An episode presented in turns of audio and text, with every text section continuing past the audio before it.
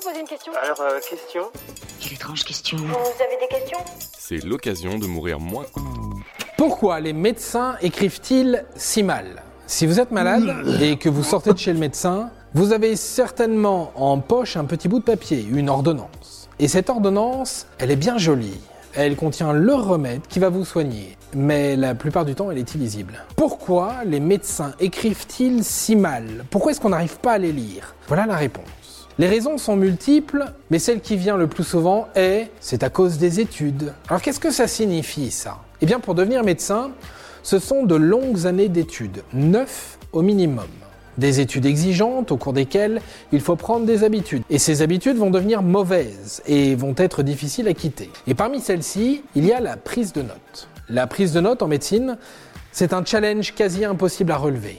La vitesse et la quantité d'infos à ingérer est tellement importante qu'elle oblige les futurs médecins à trouver des subterfuges. J'ai dû recourir à cette supercherie car la situation l'imposait. Parmi eux, écrire le plus vite possible. Donc, au dépend d'une certaine lisibilité, mais aussi en ajoutant des abréviations et autres signes typographiques. Par exemple, utiliser la lettre W pour écrire le mot travail, W comme work, donc comme travail, et également utiliser des symboles mathématiques. Le tout donne une espèce de bouillie incompréhensible pour le commun des mortels, mais plutôt cohérent pour les initiés, et encore plus pour celui ou celle qui a écrit cette formule un peu magique. D'ailleurs, même en dehors de la médecine, il n'est pas rare que quelqu'un vous dise Qu'est-ce que tu as voulu écrire là? En vous montrant une liste de courses par exemple. Pour vous, c'est très clair, car vous avez les codes, les habitudes, mais surtout la mémoire de votre écrit. Pour l'autre, ce sont autant d'éléments à déchiffrer. Il y a aussi une autre conséquence que la force de l'habitude qui oblige les médecins à conserver une écriture dégueulasse, n'ayons pas peur des mots. Le manque de temps durant les études se retrouve aussi pendant la carrière. En moyenne, une consultation chez le généraliste dure 18 minutes, avec au total plus de 20 patients par jour, et donc potentiellement de 20 ordonnances. Le praticien est obligé d'enchaîner et donc de conserver cette cadence et ces stigmates d'écriture d'antan. Si on prend l'exemple de l'hôpital, on a les mêmes problématiques de temps auxquelles s'ajoutent celles des structures. Les médecins font leur tournée dans les chambres et prennent souvent le soin d'ordonner avec une feuille sur un bout de table ou un carnet à bout de bras. Évidemment, la qualité de l'écriture s'en fait sentir. Les ânes partout, les là-bas, l'écriture illisible. ça.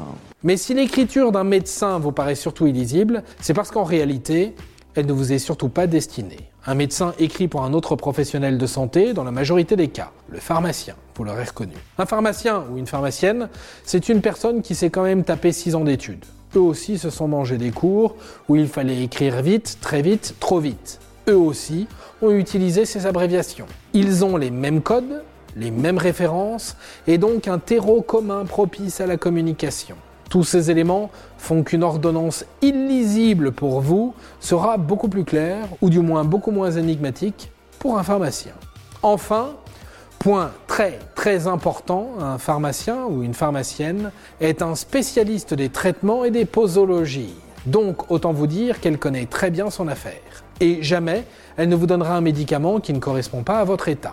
Ça s'appelle la cohérence des traitements. On pourrait presque sourire de cette drôle d'habitude, qui confère parfois au folklore, mais c'est aussi un grand problème de sécurité. En France, il existe un organisme qui se nomme l'Agence nationale de sécurité du médicament. Elle alerte régulièrement sur les risques possibles de confusion si deux médicaments ont des noms similaires ou proches. Elle a déjà révélé et pointé plus de 100 médicaments qui posent régulièrement des problèmes sur les ordonnances manuscrites. Il était docteur reconnu par tout le monde, sauf par l'ordre des médecins. Aujourd'hui, de plus en plus de praticiens passent par la case informatique. Le système est plus rapide, plus clair et surtout bien plus safe. Et pour la petite anecdote, plus de 7000 Américains meurent chaque année à cause de l'écriture illisible de leurs médecins. C'est donc un problème international. Et voilà, maintenant vous savez tout. Au revoir, messieurs, dames. C'est ça la puissance intellectuelle. Sapristi Si tu as aimé ce podcast, c'est le moment de t'abonner, de laisser une note ou un gentil commentaire. Et si tu as fait tout ça, eh bien merci, car ça nous aide beaucoup.